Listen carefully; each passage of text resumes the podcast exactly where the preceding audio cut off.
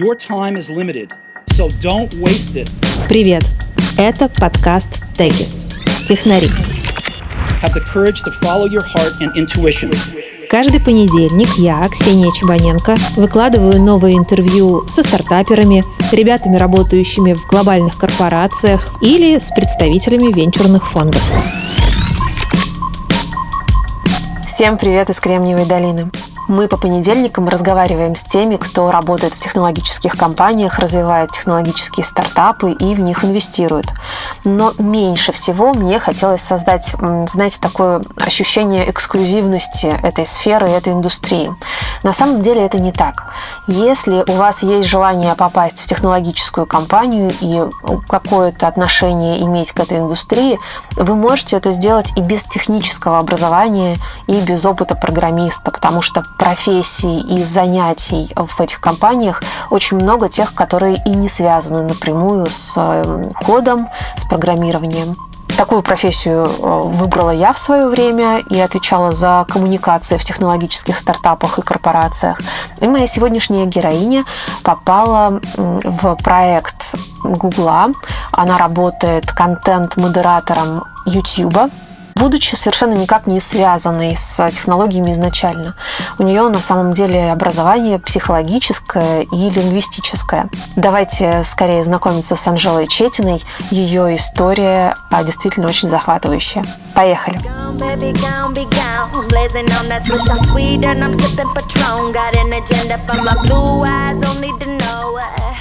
Расскажи мне, как человек, который э, со вторым психологическим образованием и первым лингвистическим, вообще начал работать на Google и чем ты занимаешься в долине? А то, чем я занимаюсь, называется reviewing. Я анализирую контент, анализирую рекламу, которая потом будет монетизироваться или не монетизироваться, показываться или не показываться в YouTube, в Google и в YouTube Mobile в приложении. И э, как я вообще туда попала, конечно же, это нетворкинг. То есть эм, я, когда сюда приехала, я поняла, что мне нужно срочно как-то адаптироваться, в общем, обрастать знакомыми, обрастать друзьями, ну, элементарные какие-то вещи, документы, вождение и так далее. И, конечно же, а, для меня очень важно общество, и я хотела здесь найти друзей. И я использовала все каналы, и бывало, что просто в Инстаграм пишешь «Привет, давай познакомимся, я вижу, ты живешь в Калифорнии».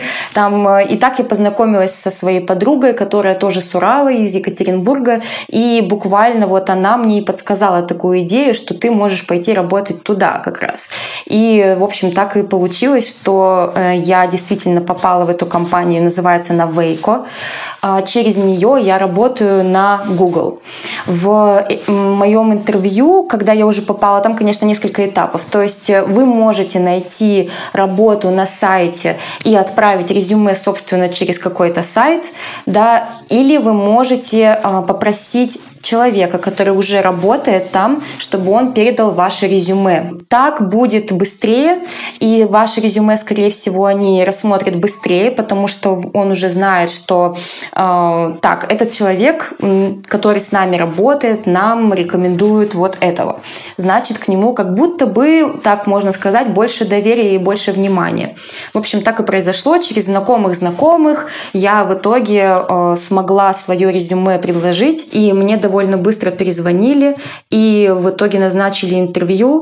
У тебя не было опыта работы в технологической компании, ты, собственно, до этого похожей деятельностью не занималась и в похожей сфере не работала. Как они на это смотрят? Да, действительно. То есть, когда вы подаете резюме, конечно, важно э, написать какой-то опыт, который, ну, подходит, может быть, хоть как-то, да, к той должности, на которую вы хотите. И э, я на самом деле перепробовала очень много разных работ в своей жизни в юности и преподавала, и детским психологом работала, и в неврологических центрах, и переводчиком, и секретарем, и в аптеке, и чем я только не занималась. И э, даже как хобби я занималась немного продвижением. И э, я просто взяла из своего опыта что-то, что, может быть, было бы им полезно и интересно, и обрисовала все так, что именно эти качества и именно тот опыт, который вот я здесь представляю, даже психологический опыт, он будет полезен мне в этой работе, и он улучшит качество вашей работы. То есть, э, да, не обязательно обладать каким-то опытом, главное скорее то, как вы преподнесете тот опыт, который уже у вас есть. Для меня это удивительно, знаешь почему? Я встречала довольно много здесь э, жен программистов, которые приехали, и сначала они, например, не могут работать, потому что визовые вопросы не позволяют. Но потом они уже могут работать, и они сталкиваются с тем, что работу найти катастрофически трудно. Но вот а в твоем случае это звучит очень гладко. Ты попробовала, и ты попала. Сколько времени это заняло, и какие вот основные большие препятствия были у тебя, и какие, ты думаешь, есть препятствия перед, у этих людей, у которых ну, не получилось найти такое место?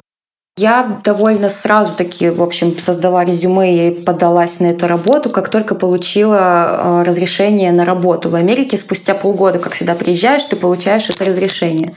А, но я знаю случаи, когда э, девушка еще не получила это разрешение, но она знала, что где-то через месяц, через пару недель оно будет. И она подалась, она пришла на интервью к нам на эту работу и просто сказала, что могу ли я начать работать, вот когда я получу свое разрешение. Это будет буквально там через несколько недель.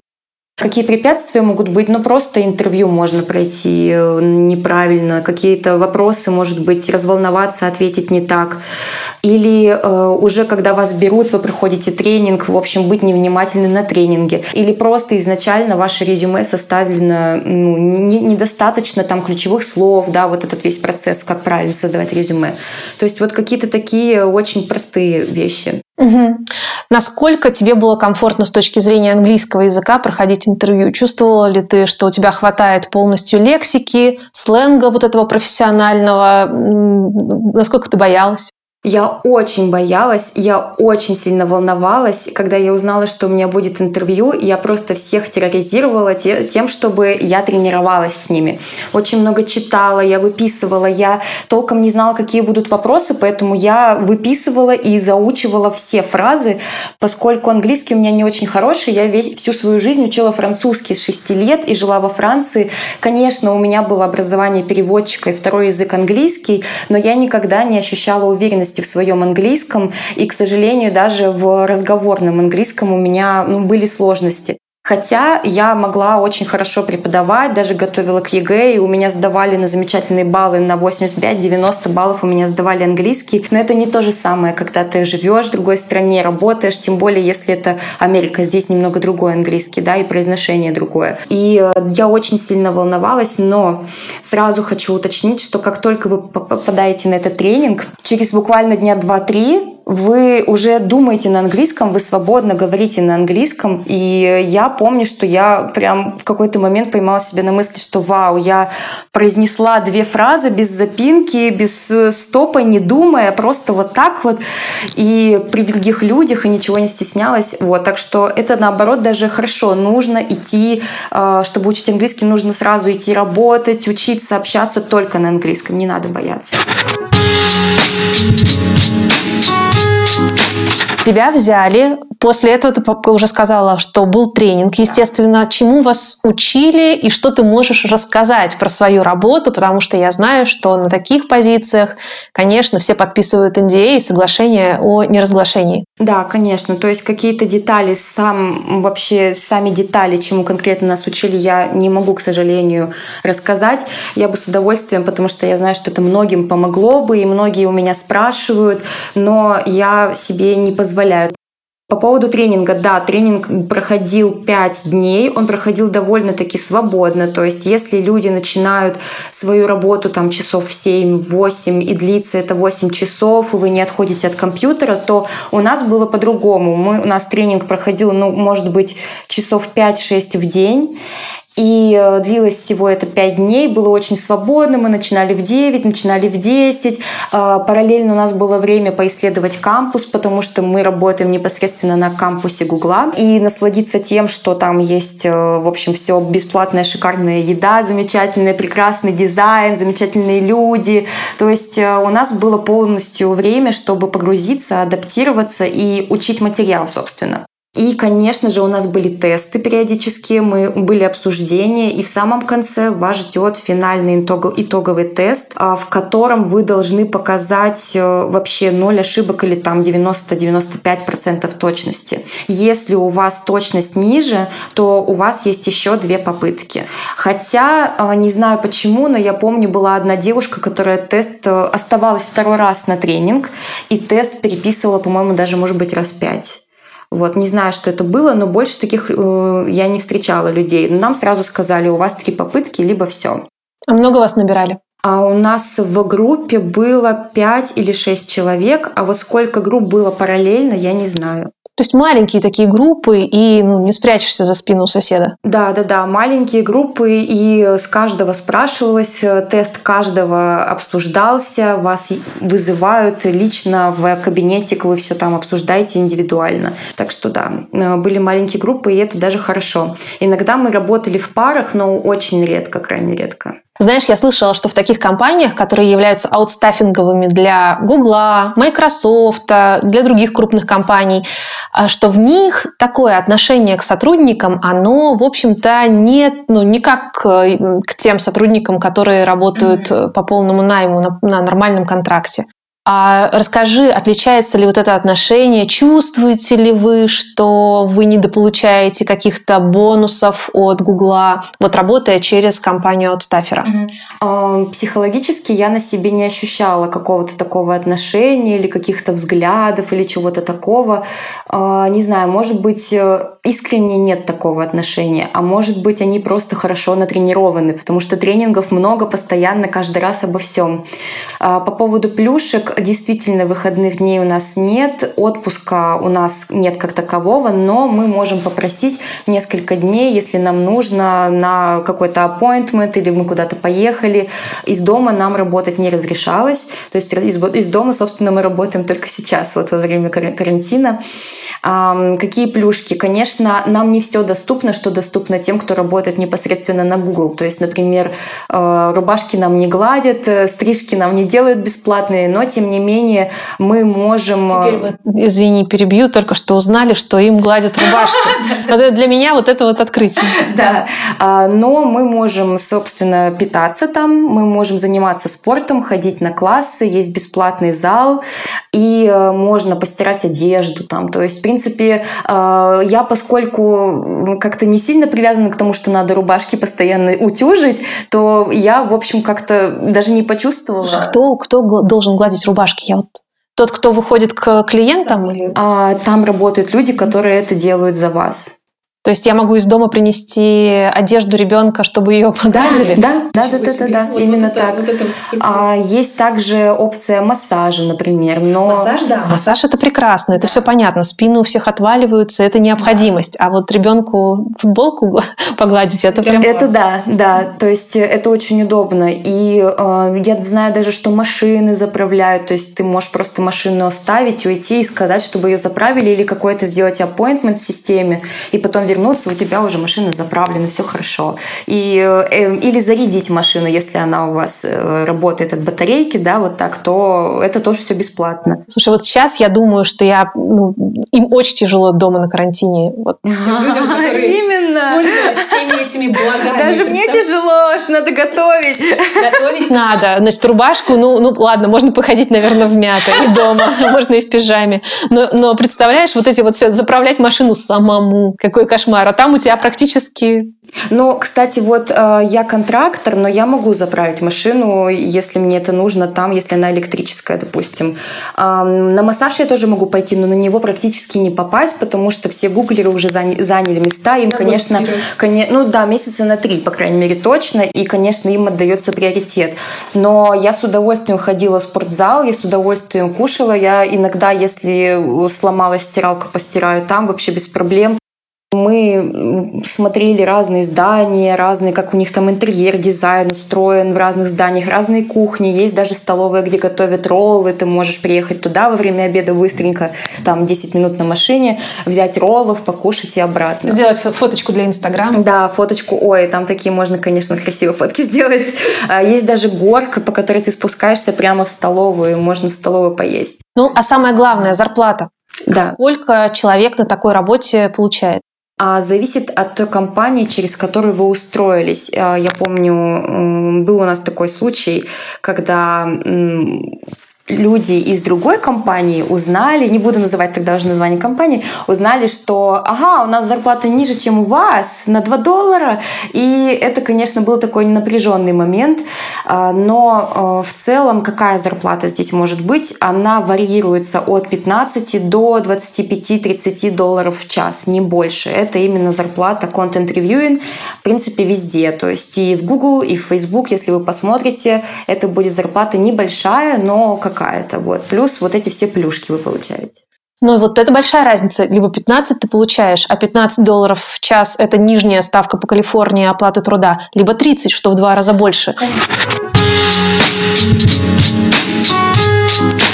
Как организована твоя работа с точки зрения того, как тебе ставят задачу, какие у тебя KPI, а, чувствуешь, ну, много ли это работы, мало. Вот, вот, вот эту часть, собственно, самую-самую mm-hmm. наполнение твоей работы? А, как, собственно, это устроено. То есть очень важно, чтобы ты был в системе.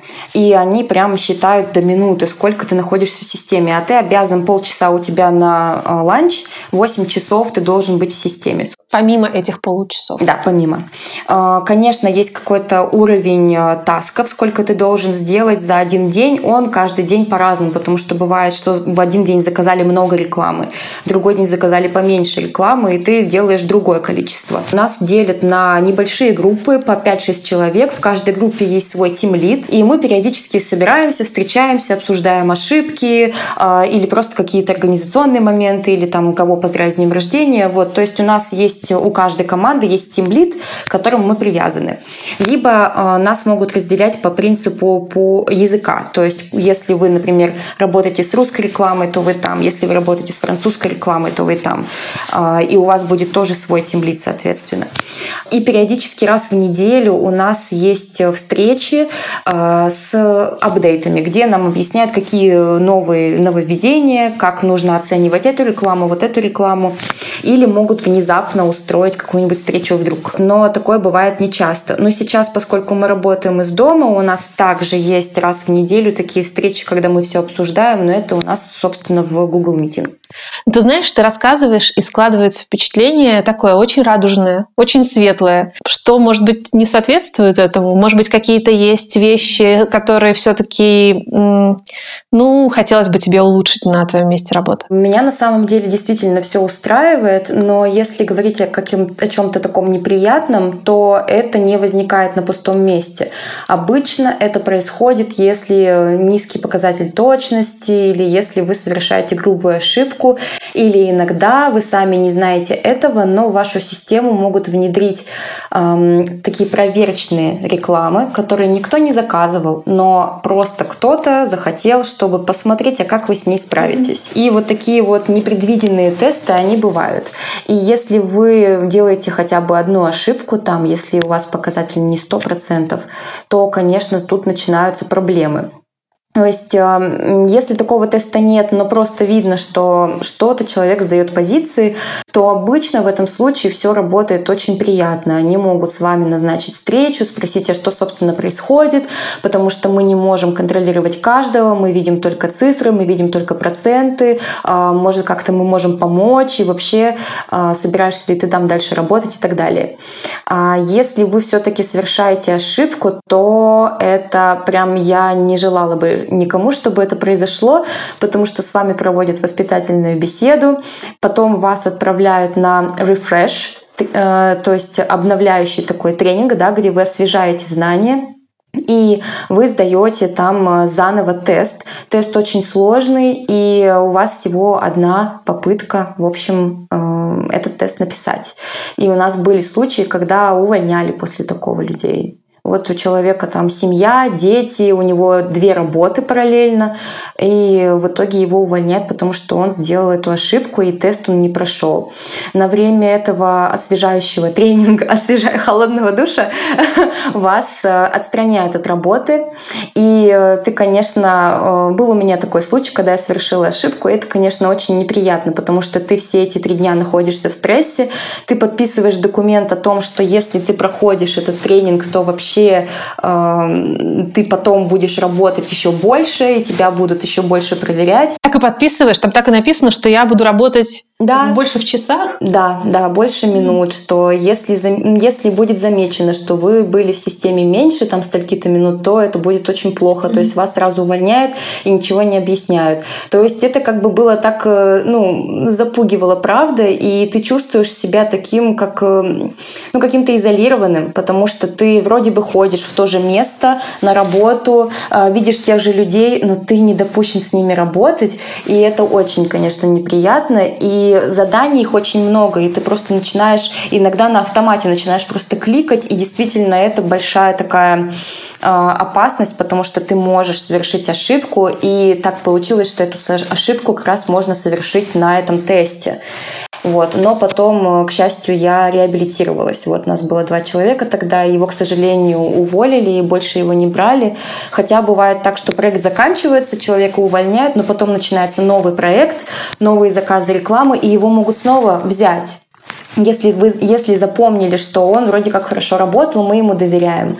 Вот. Но э, в этом случае так не было, а я тогда вот поднажала, и в итоге мне удалось остаться. И сейчас меня взяли в новый проект, мы работаем с новой рекламой.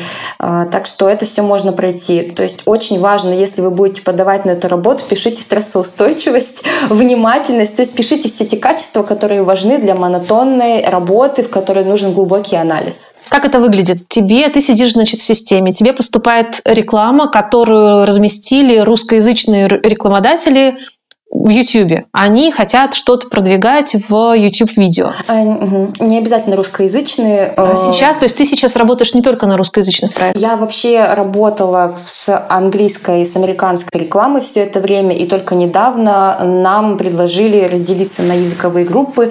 И теперь, ну, в зависимости от того, какие вы знаете языки, а, поскольку я знаю французский очень хорошо, то я работаю также и с французской рекламой, могу работать с рекламой португальской, на русском, украинском и на английском. Ты знаешь португальский или ты просто можешь э, ну, переводить? А, я просто могу переводить, то есть э, того уровня, который я заявила в своем резюме, было достаточно для того, чтобы они мне позволили иногда помогать португальской компании, если у них очень много, нашей португальской тим в нашей группе, mm-hmm. если у них, например, очень много заданий и надо срочно справляться.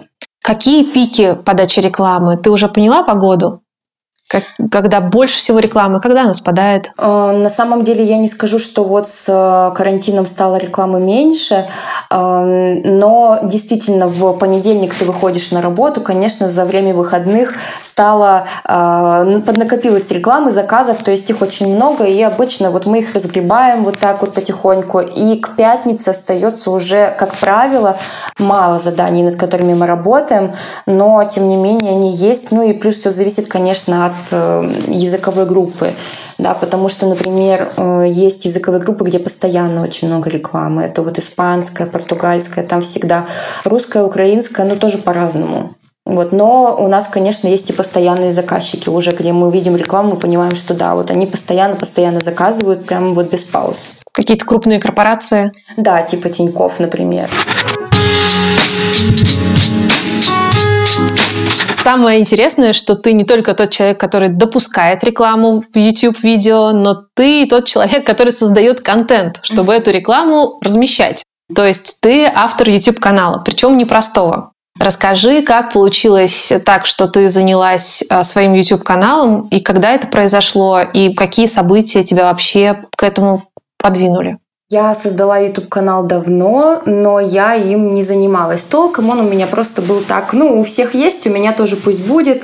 Я в основном в Инстаграм проводила какие-то прямые эфиры, и потом я их выкладывала в YouTube, и это было для того, чтобы продвигать себя как психолог. Поэтому я до этого в основном работала лично, и, собственно, я создавала и в России, и во Франции я создала службу психологической поддержки, и она тоже работала лично. Но потом, когда я переехала сюда, я поняла, что мне нужна, нужна стабильность, и я выстраивала доход онлайн. Соответственно, я поняла, что YouTube-канал, наверное, здесь э, очень бы мне пригодился.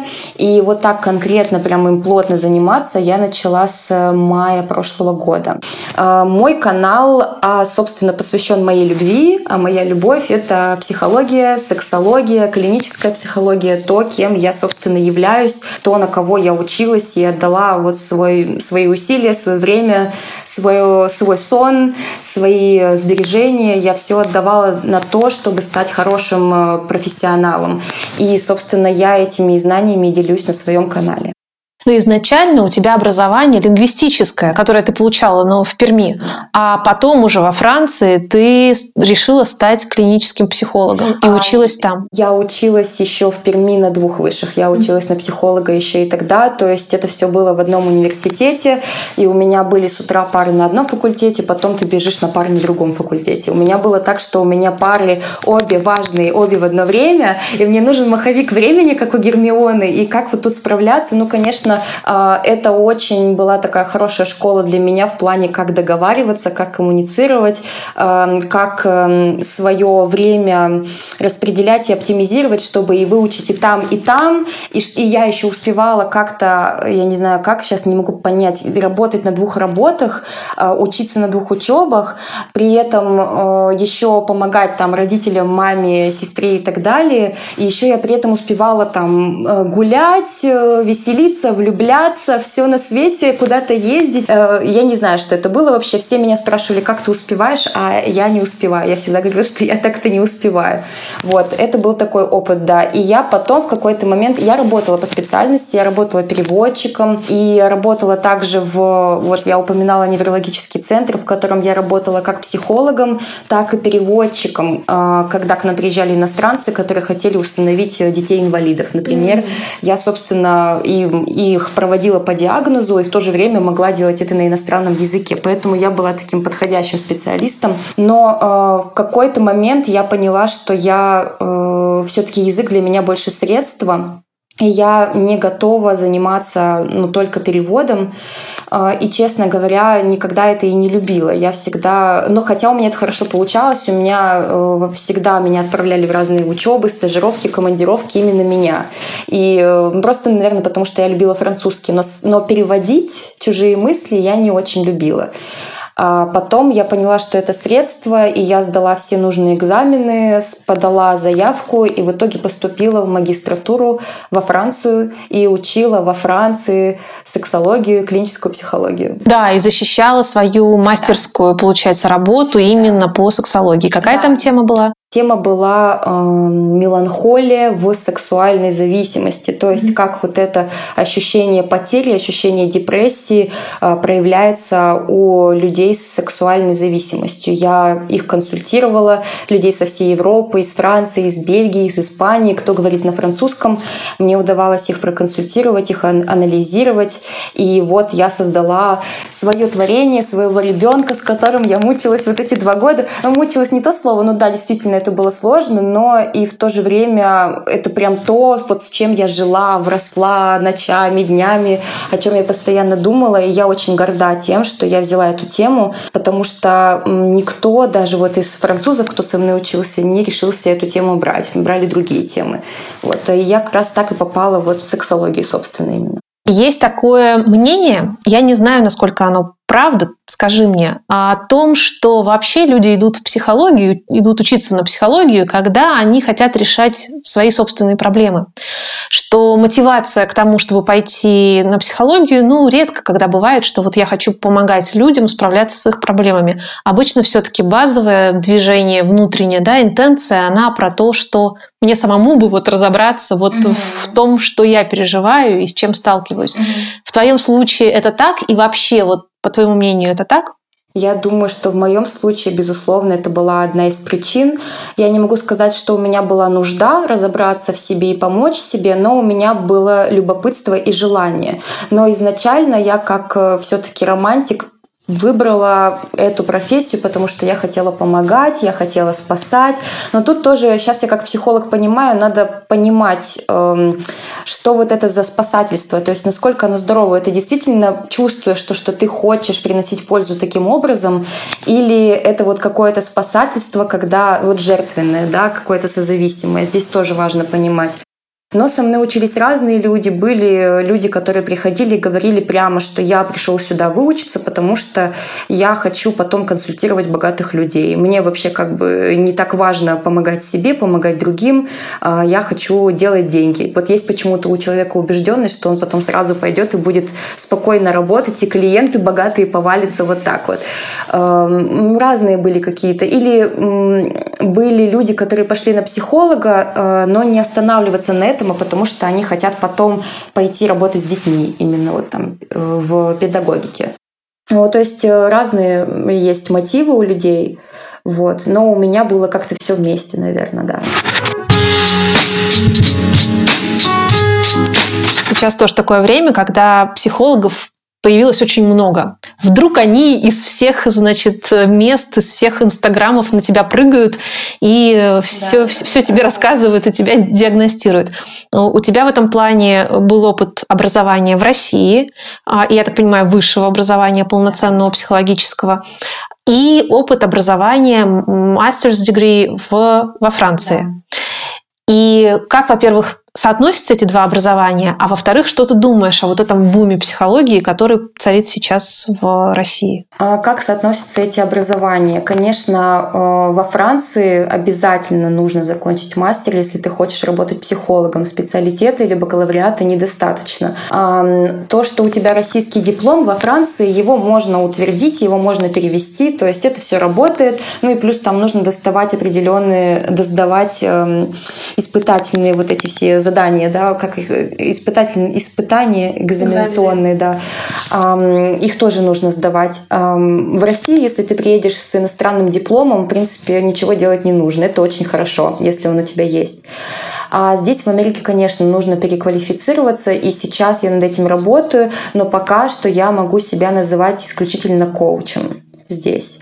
Я не знаю, как сейчас, но когда я создавала вот это свое предпринимательство, а, нельзя было иметь исключительно российское образование, то есть нужно было именно иностранное, желательно европейское тогда можно получить лицензию коуча. Mm, то есть есть вот это вот все-таки российское образование в да. этом гуманитарное, оно вот не признавалось. А, да, но я не знаю, как по, по специальностям, может быть, э, сейчас признают, а может быть, психолог, психологов не признают, медиков не признают, а вот инженеров признают. То есть я пока я не знаю точно, как это работает. А по поводу того, что появилось так много экспертов, это замечательно, что сейчас знания нам так доступны, да, и можно пройти курс обо всем на свете про бухгалтерию, я даже видела на работе, как раз на своей, я анализировала рекламу, что вы можете записаться на курсы акушера онлайн, и вас онлайн научат, как принимать роды. Можно не попадать к этой акушерке никогда, никому не пожелаю вообще. Ну да, и там такая реклама солидная, я прям даже поверила, но как-то, не знаю, как-то очень сомнительно. То есть это как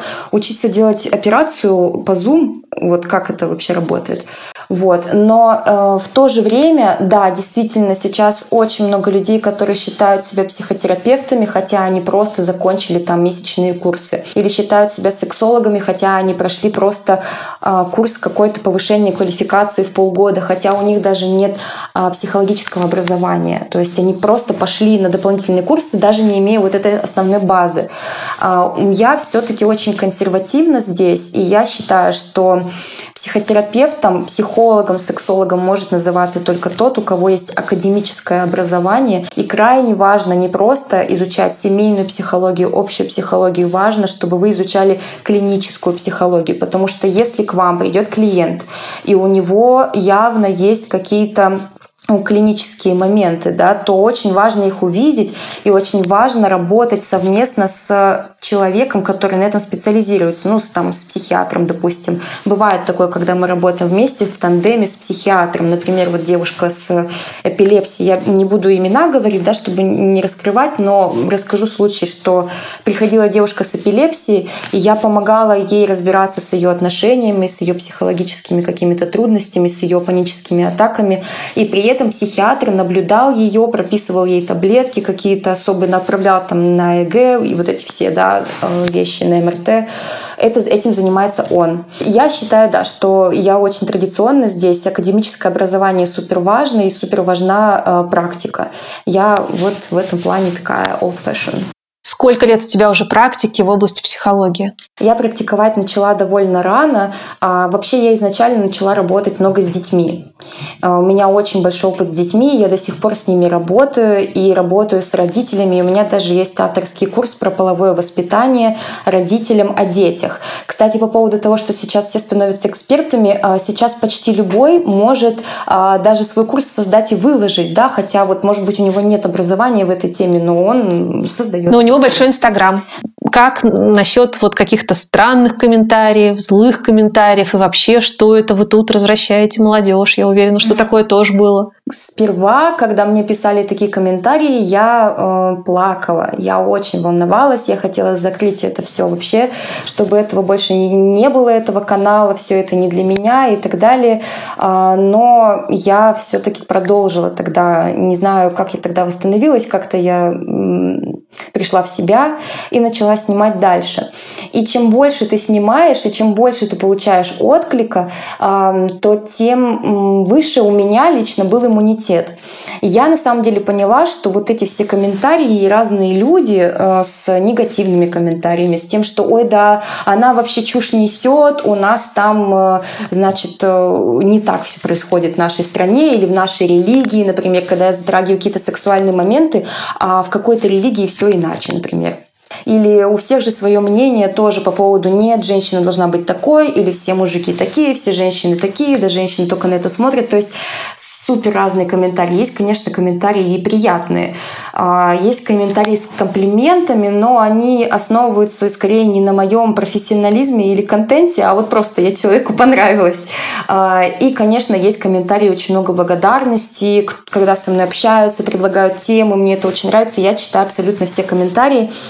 И э, я не чувствую... Я, для меня это было такой тренировкой на толерантность я стала толерантнее. Я поняла, что люди реально очень разные, и меня вообще эти комментарии не трогают. Вот какие-то там комментарии грубые или какие-то про по поводу моей внешности, по поводу того, что я картавлю, по поводу того, что у меня там, не знаю, лицо блестит от макияжа. Меня вообще это все не трогает, и для меня это стало настоящей тренировкой. Я чувствую, что я стала более принимающей, более толерантной, то есть, получается, я стала еще лучшим специалистом, то есть э, как-то более открытая. Вот. Для меня это, конечно, каждый раз, тем более сейчас, я, эм, поскольку тема сексологии, то есть ты не имеешь права вообще быть каким-то, как я это вижу, ты не имеешь права быть нечестным, ты не имеешь права быть скрытным, ты не имеешь права быть скользким. Я понимаю каждый раз, когда я снимаю видео на какую-то тему, что я должна быть откровенна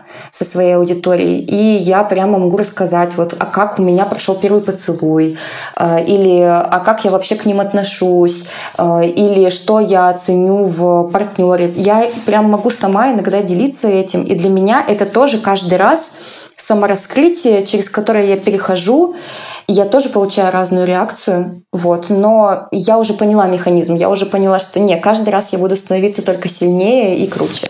Ты счастлива, что переехала? Я счастлива. Я полюбила это место так, как я, я думала, что Франция — это мое. Я всегда учила французский, очень хорошо его знала, понимала. Я уже понимала, в принципе, как они себя ведут, да, вот эту культуру общения.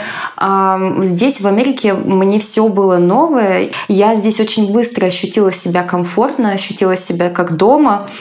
И мне здесь очень нравятся, особенно люди. Какие различия ты видишь существенные между Францией? Ты жила в Париже, кстати, во Франции? Я жила много где в Париже, в Гренобле, в Нант, в Тулузе. В общем, Ой, я, я, да, я поездила столько, сколько, вот как французы шутят, французы столько по Франции не ездят, сколько ты поездила. И какие различия ключевые тебе бросились в глаза, когда ты переехала из Франции в Калифорнию? Первое, это, конечно, еда. Здесь э, совершенно другое качество еды. Во Франции другие цены на еду, и качество еды, конечно, лучше. И купить ее можно за дешевле. Что еще здесь? То, что ты видишь в магазинах, стоимость, это не то, что ты будешь покупать, собственно, на кассе. Во Франции же, в принципе, то, что ты видишь, ты за то и платишь. То, что здесь обязательно нужно уметь водить машину, без этого никак. Во Франции очень много разного транспорта, причем экотранспорта. Они очень там все любят э, природу, экологию, и для них это очень важно. А э, здесь ты без машин, ну, вообще никак.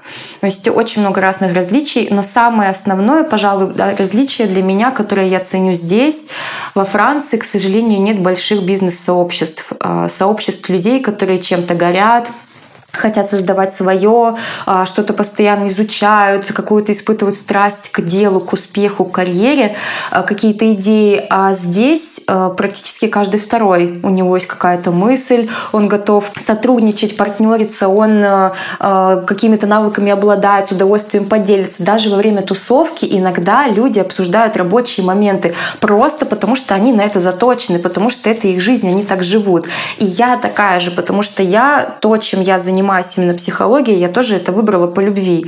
Это не значит, что я готова консультировать во время вечеринки, что часто пытаются провернуть со мной люди, э, но э, я люблю, да, узнавать что-то новое, и даже когда у меня есть свободное время, я занимаюсь тем, что я читаю научные статьи и собираю материал. То есть э, здесь мы с Калифорнией совпали, и для меня это супер важно. Здесь классные люди, классное настроение, и прямо это место роста. Thank you. Многие женщины, кто приезжают сюда из э, России, и я не знаю, как в Москве это устроено, но вот я из маленького города, и у нас очень сильна идея патриархальной семьи, где э, женщина, ну, я даже так, наверное, скажу уж конкретно, то, что я наблюдала в своей жизни, больше как э, приложение, больше как прислуга, э, то, что можно ограничивать, то, чем можно распоряжаться. И когда я переехала сюда, я просто у меня, э, э, не знаю, голову вообще оторвала от восторга, чем здесь обладают женщины, какие они и как они какими права, какие права они имеют, что они вообще, у них больше возможностей для выбора.